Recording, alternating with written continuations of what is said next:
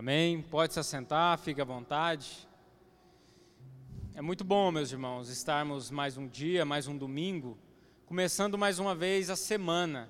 E começando bem a semana, começando com Deus.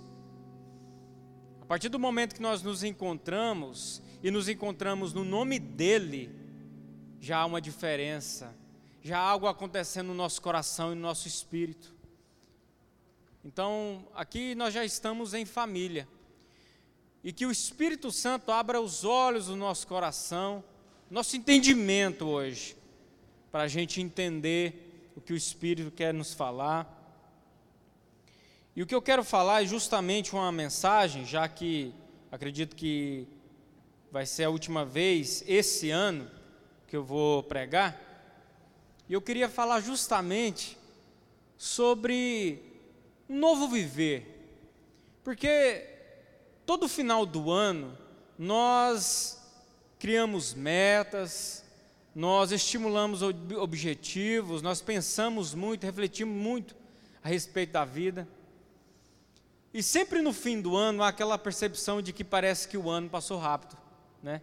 Não sei se esse ano, talvez esse ano foi um pouco diferente. Parece que passou foi devagar demais, por conta da pandemia, por conta de todas as restrições que a gente tinha que tomar. Mas eu, eu acredito que o ano, essa nossa correria, essa nossa percepção da vida, nos faz ver que parece que o tempo está passando depressa. E parece que 24 horas por dia é muito pouco. Parece que quando você vê já é 11 horas, já tem que dormir e começar de novo. E eu acho interessante a gente ter essa mensagem hoje, porque está chegando o fim do ano, a virada do ano, e nós vamos de novo colocar mais metas, metas, colocar mais objetivos, e às vezes ficar angustiado, porque aquela promessa que foi feita há um ano atrás não se cumpriu. Aquele objetivo não chegou eu enrolei, eu procrastinei, passou o tempo e nada aconteceu. Então, eu quero trazer uma reflexão hoje a respeito de uma vida mais simples, de nós colocarmos objetivos mais concretos, mais próximos do que nós somos, objetivos mais alcançáveis porque senão nós vamos viver todo ano, todo final do ano frustrados, culpados, tristes com o ano que se passou e nada aconteceu. Então nós estamos é, em um ano onde tudo parece que tudo que a gente fez, né, parece, parece que a gente estava enxugando um gelo, né? É muito complicado por conta da pandemia, a economia devagar, os nossos relacionamentos parece que é, não pode haver uma conexão, porque pessoalmente é que há uma conexão de verdade, por mensagem, por vídeo chamada ajuda, mas não é a mesma coisa quando é pessoalmente. Quando você quer resolver um problema muito sério, você resolve pessoalmente, não é isso? Então está tudo muito complicado todos os nossos objetivos tiveram que ser atrasados, ou nós tivemos que baixar o nível, né? Então a mensagem de hoje é justamente para quem tem a consciência que está em conflito com o tempo, mas que quer se prevenir dos reflexos do excesso de estresse negativo. Nós tivemos isso demais esse ano, um estresse negativo. Eu falei aqui um dia sobre uma mensagem que Paulo diz de uma de pressão por dentro e por, por fora, e uma pressão que não para, que passa, você sai de um problema, entra em outro. Assim foi esse ano, muito difícil. É justamente um. Essa mensagem de hoje é para a gente refletir a respeito disso. Refletir a respeito das infinitas cobranças internas e externas que colocamos dentro de nós. Nós vivemos uma sociedade hoje cada vez mais capitalista, uma, uma, uma sociedade mais exigente. Hoje, para você estar empregado, para arrumar emprego, você precisa sempre ser mais, você precisa fazer além da sua função, você precisa ter um olhar muito aberto do que está acontecendo, e isso faz manter a nossa mente totalmente ativa, todo momento, e isso traz um problema, porque não fomos feitos para ter essa atenção o tempo todo tempo todo estamos nessa ansiedade, procurando, se antecipando dos problemas. E isso, meus, meus irmãos, com o tempo vai nos desgastando. A mensagem hoje é dessas nossas cobranças, a gente refletir a respeito dessas nossas cobranças externas também, e pressões de, dos compromissos que assumimos. É para quem há tempos não há uma pausa para atualizar a sua identidade. Para quem acredita que não vai dar conta de tudo. Para quem já sentiu que, mesmo correndo muito, sempre está no mesmo lugar, em débito com alguém, ou pior, consigo mesmo. Também é para quem já sentiu que tem hora que o tempo passa rápido demais e tem hora que parece que passa lento demais. É para quem se sente triste mas vai sentir essa tristeza já lá na Páscoa. Porque parece que o brasileiro é assim, né? O ano só começa depois da Páscoa. A gente coloca, vai começar a partir de janeiro, mas nossa, mas como é que eu vou começar esse negócio? Porque já em fevereiro já é carnaval, aquele feriadão prolongado. Aí depois do, do carnaval tem ali o, o mês de março, que é Páscoa. Então parece que a vida do brasileiro só começa a partir da Páscoa.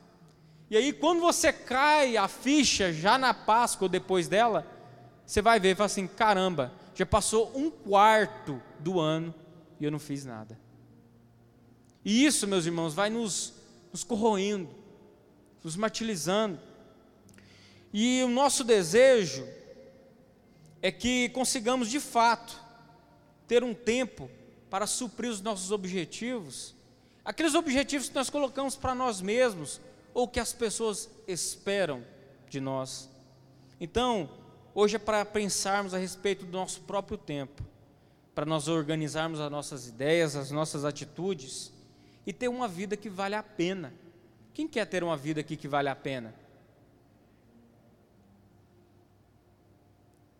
Hoje nós acredito que nós temos que refletir a respeito disso, porque está finalizando o ano, sempre vamos trazer aquela reflexão do ano inteiro e projetar um novo ano. Então, isso é de extrema importância. Não podemos pensar que só iremos ter tempo se conseguirmos, de fato, fazer as coisas que queremos ou as oportunidades vão chegar a tempo. Porque, na verdade, a mudança não acontece do lado de fora, acontece dentro de nós. Se nós estamos esperando alguma coisa mudar para a gente fazer, isso nunca vai acontecer. Se for acontecer, a gente não vai estar preparado para isso. Nós temos hoje o objetivo de estar em paz com o tempo. Esse tempo que corre demais ou que anda lento demais. Então, nosso objetivo é para aqueles que têm esse, o mesmo desejo de Davi, naquele salmo onde ele pede para Deus: Deus, me ensine a contar os meus dias, ensine-me a ver os dias como eles são, integralmente. Sabe, é, é, essa semana a gente entrou de férias lá no serviço. Quando chegou segunda, a gente ia entrar sexta-feira. Quando foi na segunda-feira, começando a semana, de manhã, sete e pouquinho, a menina, nossa Senhora, eu estou doido para chegar sexta-feira. Porque sexta-feira já seria as férias, né? Minha filha, é segunda-feira de manhã, nem começou a trabalhar. Você já está pensando na sexta. Viva o dia de hoje e viva de forma intensa. Parece que nós queremos perder é tempo e o tempo está passando e a gente está ficando para trás. Isso é normal. Na segunda-feira a gente desejar a sexta não é? Só que estamos perdendo tempo. E aí, quando a gente vai ficando mais velho, a gente vai querer, a gente quer correr atrás, né, do que já passou. Eu, quando eu era adolescente, eu era doido para chegar aos 18 anos e ter liberdade, né? Só que depois que eu cheguei nos 18, já estou perto dos 30 agora. Fevereiro agora, dia 10 de 2021, é meu aniversário. Mas já está chegando os 30. E parece que esses dias foram 18, que eu fiz 18, agora eu estou correndo atrás. Eu, peraí, tempo. Está correndo demais.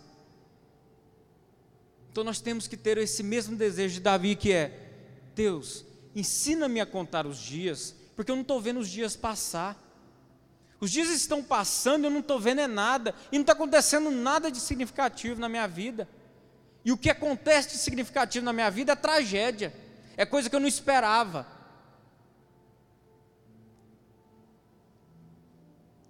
Augustinho, né, que foi um, um irmão, né, um crente, e foi um filósofo também. Ele disse em uma das suas confissões o seguinte: O que é, pois, o tempo? Se ninguém me pergunta e eu sei, não, se, se ninguém me pergunta, eu sei. Mas se me pergunta, eu quero explicar, não sei mais nada. Ou seja, todo mundo sabe o que é o tempo. Mas quando a gente pergunta para alguém, não, mas então me explica o que é o tempo. Aí ninguém já não sabe falar. Mas além de saber o que é o tempo, Salomão, aí já é na Bíblia, né? não é um filósofo, mas é um grande sábio, ele vai nos falar a respeito do tempo. E vai ser compartilhado aí, vocês podem acompanhar comigo, de Eclesiastes 3, esse texto é muito conhecido e vai começar assim: Há um momento certo para tudo, há um tempo para cada atividade debaixo do céu, há tempo de nascer e tempo de morrer, tempo de plantar e tempo de colher, tempo de matar e tempo de curar, tempo de derrubar e tempo de construir, tempo de chorar e tempo de rir, tempo de, entristecer, entristecer e tempo de dançar, tempo de espalhar pedras e tempo de ajuntá-las, tempo de abraçar e tempo de se afastar, tempo de procurar e tempo de deixar de buscar, tempo de guardar e tempo de jogar fora, tempo de rasgar e tempo de remendar, tempo de calar e tempo de falar, tempo de amar e tempo de odiar, tempo de guerra e tempo de paz. E, no entanto, Deus fez tudo apropriado no seu devido tempo. Ele colocou um senso de eternidade no coração humano. Mas mesmo assim, ninguém é capaz de entender toda a obra de Deus do começo ao fim. Para entendermos melhor o tempo a respeito da nossa vida, nós temos que procurar qual é o momento de fazer alguma coisa. Aqui nós vemos, por exemplo, um tempo que parece um pouco da, do momento que nós estamos vivendo hoje, da pandemia, né? Que há tempo de abraçar e há tempo de se afastar, distanciamento, né? Hoje o nosso abraço é um abraço muito mais de fora, mas é um abraço que muitas vezes não há um consolo quando não é presencialmente, quando não é de forma tangível. Mas por amor ao nosso irmão, nós escolhemos se afastar. Então, se afastar é um ato de amor. Por isso que é interessante a gente entender o tempo de cada coisa. Nós precisamos entender, porque a cada dia que passa, nós precisamos nos despertar a respeito dos nossos excessos de trabalho, os nossos excessos de, de uma ausência, talvez, de não Talvez um, algo para acrescentar nesse texto é: há tempo de dizer sim e há tempo de dizer não. Uma vez alguém me disse uma coisa, né? Falou assim, Rodrigo, eu não consigo dizer não. E aí eu me vi naquele mesmo lugar, porque eu tenho muita dificuldade de dizer não. Só que esse ano, principalmente, eu me vi diante de muita pressão, de muita excessividade de muita coisa. Eu fazia muita coisa e não conseguia dizer não, porque há um senso de eternidade dentro do meu coração. Então parece que eu, eu tenho que fazer muita coisa aqui na terra, porque eu, eu, eu quero aproveitar o melhor os meus dias. Só que a gente, para a gente aproveitar melhor os nossos dias, a gente também precisa aprender a dizer não. Há muitos excessos na nossa vida. Por isso que nós vemos a vida passar muito rápido. Por isso que nós, por isso que os nossos relacionamentos estão cada dia mais escassos. Nosso amor está cada dia mais líquido. Porque nós não temos tempo para gastar com a nossa família. Um tempo nem para gastar com nós, conosco. Já parou para pensar qual é o tempo que você tira para pensar sobre si mesmo? A gente não tira tempo nem para orar, nem para falar com Deus, olha lá, falar conosco mesmo. E é de extrema necessidade a gente avaliar nós mesmos, sabe? Porque a vida vai passando, os traumas vão chegando, palavras malditas, talvez para a gente, ou que a gente fala para as outras pessoas, e vai fazendo essas coisas sem pensar, e aí a gente vai empurrando muita coisa com a barriga, muitos problemas, vai empurrando. E aí chega o momento que aquilo ali vai nos cobrar cobrar uma solução e muitas vezes está muito tarde. A bola de neve foi crescendo tanto, muitos assuntos mal resolvidos dentro de nós, e a gente está deixando o tempo passar, achando que essas coisas vão passar. Então são esses excessos que nos dá uma sensação de uma passagem acelerada. Precisamos, meus irmãos, ter uma vida mais leve, porém ativa. E para isso precisamos ter uma ciência da nossa condição. É preciso entendermos quem nós somos, como é a minha vida hoje, para eu colocar as minhas metas.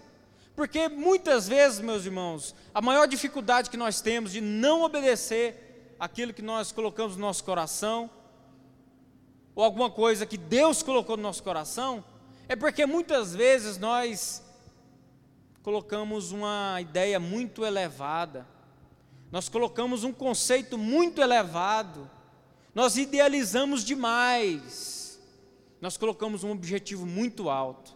E às vezes a gente acha que não, mas eu preciso de um objetivo alto, porque eu já estou aqui embaixo, para mim elevar, para mim alto. O problema é que muitas vezes essas metas tão altas, mais nos derrubam do que nos faz levantar. Porque todo dia, aquilo que você não fez é cobrado com muita força. Todo dia nós nos martirizamos pelo que nós não somos ainda, ou pelo que não fizemos. Então isso faz nos derrubar ainda mais. E o problema é que nós passamos por um mundo que cada dia mais exige de nós. Sabe, eu, por exemplo, a minha família fala, fala, não, Rodrigo, você precisa tirar um tempo maior com a sua família. Aí os meus amigos falam assim, uai, mano, você está sumido, muito tempo que você não vem aqui, você nem dá moral para nós mais. Aí lá no trabalho, o patrão fala que você não está produzindo igual produzia antes. E aí você olha dentro de si e ainda tem muita coisa faltando, e aí todo mundo exigindo uma parte de você e você não consegue entregar para ninguém. E o que a gente entrega, a gente entrega pelas metades. E é interessante que esse mundo, cada dia é mais idealizado. Olha, por exemplo, o Instagram. O Instagram, ele é um recorde. Quem tem Instagram aqui? Todo mundo sabe que ali, ali parece que é uma rede social de recortes. Ali tudo é muito lindo. Ali tudo é muito belo. Ali tudo é muito perfeito. Nós só colocamos e nós só postamos o que aconteceu de bom. Dificilmente a gente vai, colo vai colocar alguma coisa que aconteceu de ruim. E se alguém colocar alguma coisa de ruim, alguém vai dizer: Nossa, mas rede social não é lugar de desabafo, não. Não é lugar de dizer essas coisas, não. Nós vivemos num padrão que cada dia a gente nunca vai chegar, um padrão de beleza, a gente nunca vai se sentir bem a respeito de nós mesmos. Será que nós, o que nós fazemos tem a ver conosco ou com as pessoas? Já parou para pensar nisso? Então, meus irmãos, nós temos que entender a nossa condição. Por exemplo, a tecnologia, ela muito rápido, ela fica fora do tempo. Meu celular eu comprei tem dois anos. Aí eu estava analisando o preço do que é comprar um mais ou menos um mais elevado do mesmo modelo, que é iPhone. Mas eu estava olhando os Android e o Android por basicamente o mesmo preço é uma tecnologia muito mais elevada. Enquanto o meu só tem uma câmera que tira foto, o outro tem três câmeras. Aí tira uma foto de longe, uma de perto, uma é, é, desfoca o fundo. E aí parece que eu já estou fora. Comprei o celular tem dois anos e. Na verdade, por exemplo, a Samsung já lançou um S20. Depois, recentemente, no final do ano, lançou um S20 FE. E agora em janeiro vai lançar o S21. Então, se alguém comprou o celular esse ano, o S20, já está atrasado.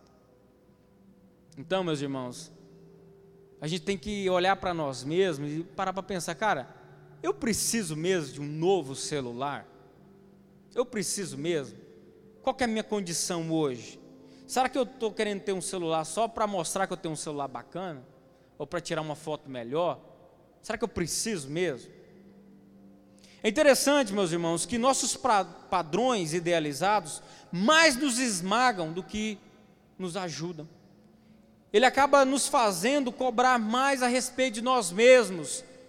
E quando nós cobramos mais de nós, cobramos ainda mais das pessoas. Olha o texto de Eclesiastes, eu acho que vai ser projetado aí também. Ele vai dizer assim, ó: "Não seja excessivamente justo, nem de, demasiadamente sábio, por que destruir a você mesmo? Não seja demasiadamente ímpio e não seja tolo. Por que morrer antes do tempo? É bom reter uma coisa e não abrir mão da outra, pois quem teme a Deus evitará ambos os extremos. O que ele está dizendo aqui, meus irmãos, é que esses excessivos, essas coisas além, essas coisas que nós colocamos demais, isso é ruim, isso nos destrói, e não apenas destrói a nós mesmos, destrói o outro. Será que nós queremos um novo ano assim? Um ano cheio de cobrança, cobrando demais de nós mesmos? Sabe, às vezes eu me cobro quando eu olho o Neymar. O Neymar hoje ele tem 28 anos. Eu tenho quase 30. O salário do Neymar hoje é 36 milhões. E quando o Neymar tinha vinte e poucos anos, ele já ganhava já esses milhões. E aí, às vezes a gente fala assim, olha lá, cara, o Neymar tem vinte e poucos anos e já ganha esse tanto de dinheiro, e olha eu aqui, que eu não conseguindo nem trocar o de carro, que eu tenho que ficar arrumando, né? Uma semana funciona, outra semana não funciona. E aí a gente fica, mas para para pensar, olha que patamar elevado, a gente está falando do Neymar, Espera aí, olha para a vida hoje. Qual é a minha condição hoje? Qual é meu objetivo que eu posso conseguir hoje? Eu tenho que ser equilibrado, porque isso vai me destruir se for muito elevado. É muito importante a gente ter essa, essa ideia aqui hoje, porque nós vamos criar objetivos no final do ano. Então vamos colocar metas mais, mais simples por que nós colocamos um objetivo tão grande? Sabe? Há muita coisa, nós somos cristãos, e aqui eu estou falando até de coisas seculares, mas vamos colocar no nosso contexto aqui de obra de Deus. O que, que você já está, o que você estimulou no começo do ano, ou no final do ano passado, a respeito de servir nessa igreja? Você está conseguindo lembrar aí? Para para pensar. Aí eu faço outra pergunta retórica: conseguiu? Chegou lá? Chegou pelo menos perto de lá? Pelo menos moveu alguma coisa? Está chegando um novo ano, nós vamos colocar novas metas. O que, que a gente vai agora pensar? A gente vai viver agora em atraso, querendo trazer aquilo que não aconteceu e se martirizar e tentar ou talvez aquilo ali já virou uma angústia que eu não consigo nem me mover mais. Que eu já não consegui, eu já desisti. Eu já tentei, ainda mais esse ano que foi tão difícil, a gente enxugou tanto gelo, e a gente vai desistindo das coisas, né? Há um texto de Romanos que vai dizer o seguinte: Portanto, irmãos, rogo pelas misericórdias de Deus que se ofereça em sacrifício vivo, santo e agradável a Deus, e este é o culto racional, essa é a forma, é, é a forma racional de adorar, de, de cultuar a Deus, é se entregando.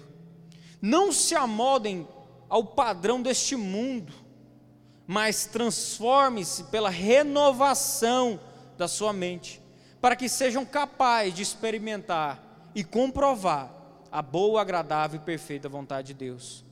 Por isso, pela graça que me foi dada, digo a todos vocês: ninguém tenha de, é, tenha de si mesmo um conceito mais elevado do que se deve ter, mas ao contrário, tenha um conceito equilibrado, de acordo com a medida de fé que Deus lhe concedeu. Olha aqui esse texto, mais uma vez falando de equilíbrio, de um conceito elevado que deve ser desconsiderado. Nós temos que viver, meus irmãos, segundo a nossa fé e segundo o jeito que Deus colocou no nosso coração. Olha o que vai dizer lá em, em 1 Pedro: servir uns aos outros de acordo com o dom que cada um recebeu, como bons administradores da multiforme graça de Deus. Deus, ele se manifesta, o amor de Deus se manifesta de várias formas. Cada um aqui tem um jeito. E às vezes a gente coloca um conceito muito elevado. Uma coisa, a gente coloca um objetivo muito elevado que a gente consegue ser. E aí, quando a gente vai ver que não está chegando perto daquilo ali, a gente desiste no meio do caminho. Vamos andar segundo a fé que Deus nos deu, segundo o que você consegue agora. O que você pode conseguir hoje? O que você já faz hoje? Qual que é a fé que Deus colocou no seu coração? Sabe? Nós já sabemos o básico, meus irmãos. Nós já sabemos que o nosso papel principal aqui na terra é amar. Será que nós estamos conseguindo amar as pessoas? E amar, eu não falo apenas de não odiar, mas amar de formativa, de fazer algo para alguém. Será que nós estamos fazendo alguma coisa? E aí é o que eu quero dizer é isso. É viver de forma simples, mas uma forma que é constante, que é ativa. Porque simplicidade não quer dizer que é fazer nada. Neutralidade são coisas opostas. Então, meus irmãos, nós precisamos, sabe? Muitas vezes, hoje foi falado aqui de oferta, muitas vezes nós queremos ter uma condição ah, eu queria ter uma condição, se Deus me desse condição, eu queria poder ofertar, ajudar lá meus irmãos e tal, mas eu não tenho condição. Meus irmãos, há uma realidade na Bíblia que vai dizer que se a gente não faz no pouco, a gente não faz no muito. E aí muitas vezes eu já ouvi alguém falar assim: nossa, meu sonho é ir para a África. Mas será que a gente está conseguindo evangelizar, falar de Jesus para a pessoa, do nosso vizinho? Para a pessoa que está mais perto ali, próximo, acessível. Por que, que a gente está pensando em algo tão inacessível? Sabe? Aí a gente espera chegar lá para poder fazer. Não. Se a gente sabe o que a gente tem que fazer, a gente tem que começar agora. E é tão interessante isso, porque muitas vezes a gente acha que a gente só pode servir na igreja se for ou na música, ou se for na pregação, ou se for, sei lá, na entrega de envelope, ou na porta, ou no som, ou na projeção, ou pregando. Meus irmãos, nós temos multiformes, multiformes maneiras, várias maneiras de manifestar o que há no nosso coração. E dentro da nossa simplicidade, sabe, alguém me disse uma vez assim: oh, eu não sei falar muito de Jesus. Eu não sei falar, não sei muito de teologia. Só que o gesto dela de cuidado já fala por ela mesma. Então, às vezes, achar que precisa de uma palavra de sabedoria muito grande, às vezes não é o seu objetivo, o seu propósito aqui na terra. Às vezes o seu propósito é abraçar e chorar com alguém que está com problema. Então nós temos que ter ciência disso, meus irmãos. Quais são os novos objetivos que vamos ter esse ano? Sabe, nós temos uma maneira de viver que é ser coerentes ao que somos. Quantos foram alcançados pela graça de Deus aqui? Diga amém. Quantos foram alcançados pela, pelo sangue que foi derramado na cruz aqui? Diz amém. Então você tem muito para dar para as pessoas. Sabe, momento Pedro tinha um, uma pessoa pedindo esmola e Pedro falou assim: Olha, eu não tenho nada aqui não, de dinheiro, de tesouro, mas o que eu tenho, eu vou te dar. E aí esse mendigo, que se não me engano ele era um, um é, era um deficiente, nesse momento ele se levantou, ele foi curado. E aí alguns ainda disseram assim, nossa, mas queria levantar eles como, como deuses, né, porque fizeram a cura. E aí ele disse assim, vocês acham que foi por nosso esforço, pela nossa piedade, que a gente fez isso, para com isso. É pelo nome de Jesus. Então, às vezes a gente acha, meus irmãos, que a gente só vai conseguir fazer diferença na vida de alguém se tiver uma vida de oração assim, muito grande, ou tiver uma sabedoria muito grande a respeito das Escrituras. Para com isso. Se há Jesus, se há o Espírito dentro de nós, há muito, há muito não, há tudo para dar para as pessoas, porque tudo está dentro do nosso coração, todas as bênçãos foram derramadas em nós que cremos, e a partir disso nós somos esses embaixadores de Cristo, nós somos esses pacificadores, nós somos esses que transmitem o amor. E aí vai pensando para esse final do ano e começo, que forma que eu vou transmitir esse amor que há dentro do meu coração? essa é a reflexão de hoje. Seguindo, se estamos não tendo uma vida leve, se o fardo que estamos carregando de Jesus não é, não é leve, e esse jugo dele não está sendo suave, então alguma coisa é errada dentro de nós. Ou Jesus é mentiroso, e ele falou uma grande mentira, ou ele falou uma mentira só para o povo seguir ele e depois o negócio ficar complicado, ou nós estamos seguindo um caminho complicado. Porque se há um amor, se há esse espírito dentro de nós, meus irmãos, então há uma semente de amor. E essa semente ela tem que se transformar em ações de graça. A Bíblia diz o seguinte, a Bíblia diz o seguinte, que nós fomos salvos para as boas obras. Quantos foram salvos aqui? Você foi salvo para as boas obras. E que nós estamos fazendo com essa nossa salvação? Esses dias eu ministrei aqui a respeito da graça de Deus. Uma graça de Deus que se manifesta salvadora. E ela não apenas nos salva, mas ela nos ensina a viver. E esse ano, esse final do ano e esse início de um novo ano, nós temos que aprender com essa graça pelo qual nós fomos alcançados. Porque se essa graça não nos ensina a viver, viver de forma piedosa, viver de forma consciente, sensata, de viver de forma santa, então essa graça não se manifestou salvadora dentro de nós aí não há um Cristo. Mas eu acredito que há um Cristo sim.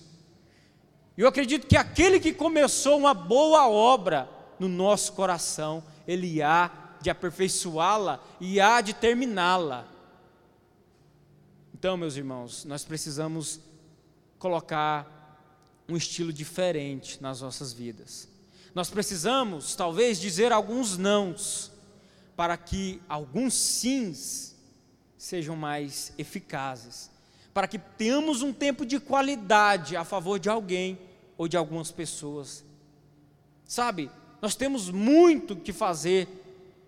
Nós temos conversado nas reuniões pastorais que há muita coisa a fazer esse ano. Nós estamos muito motivados, meus irmãos, para fazer muita coisa.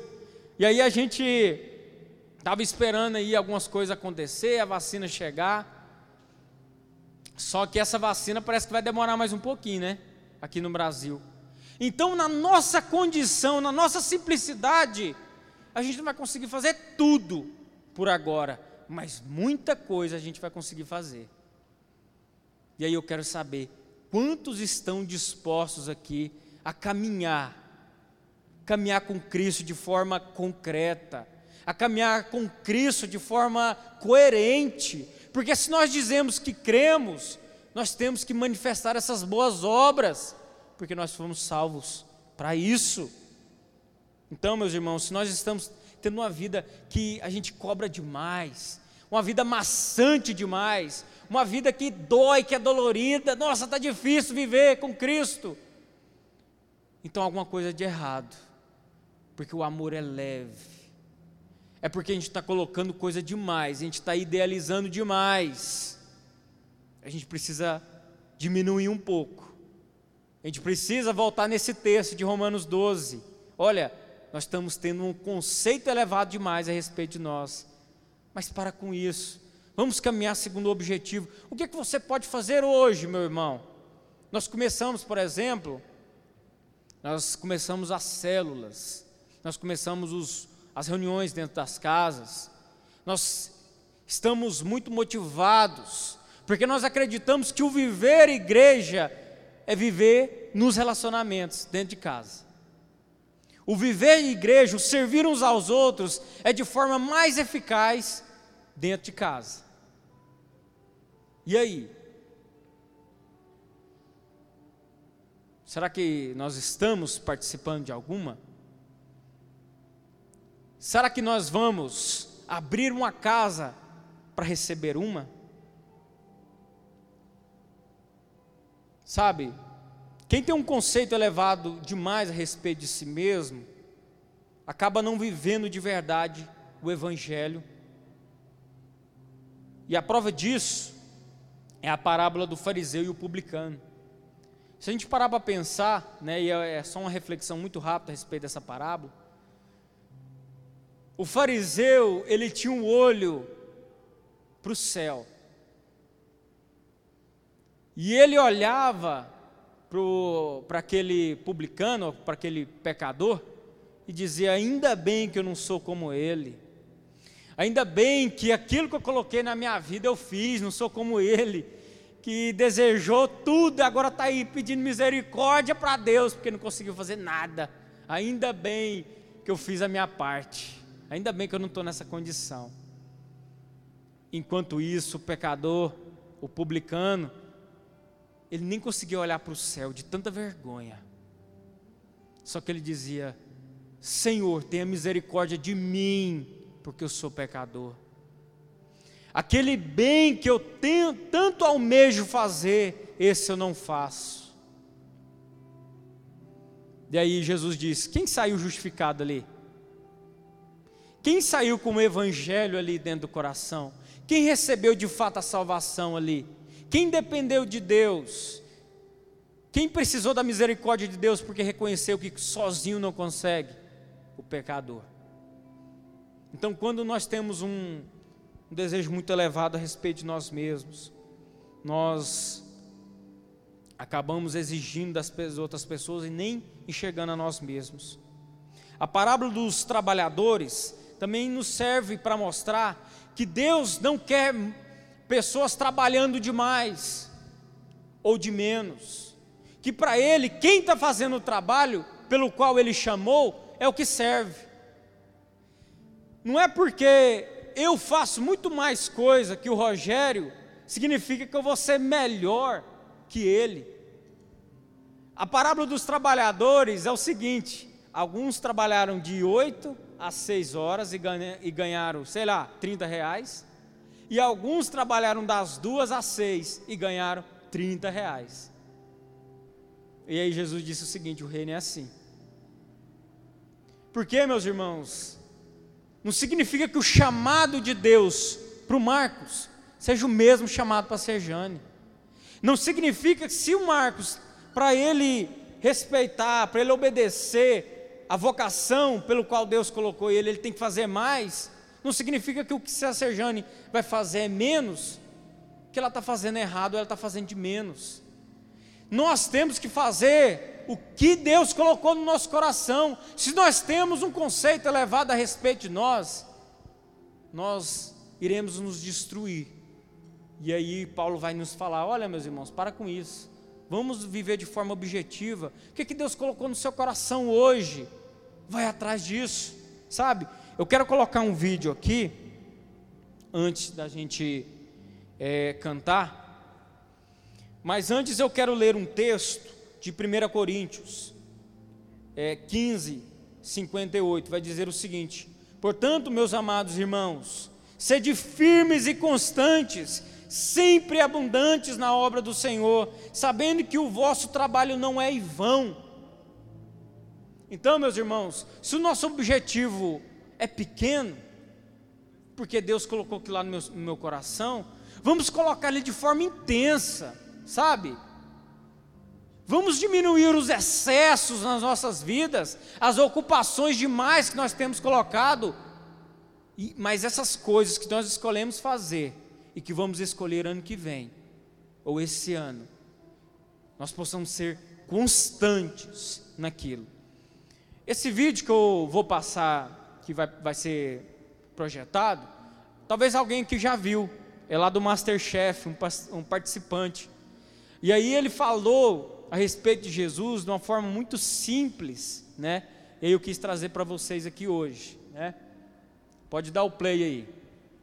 Antônio. Olá. Tudo bem? Tudo bem. O que, que você faz, Antônio?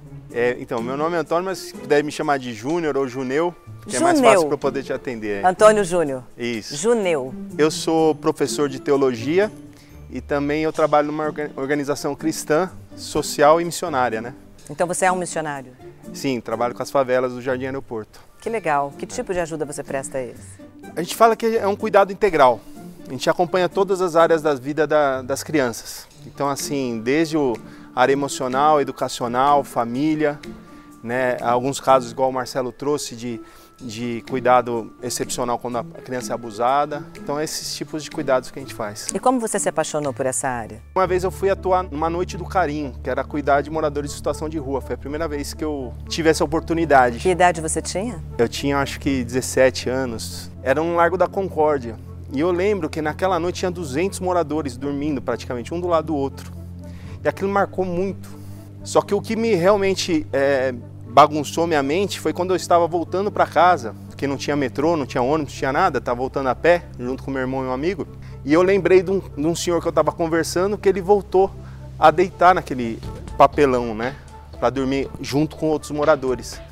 E aquilo me bagunçou a mente. Eu falei assim: nossa, eu estou indo para uma, uma cama, um teto, e um amigo que acabei de fazer voltou para a rua.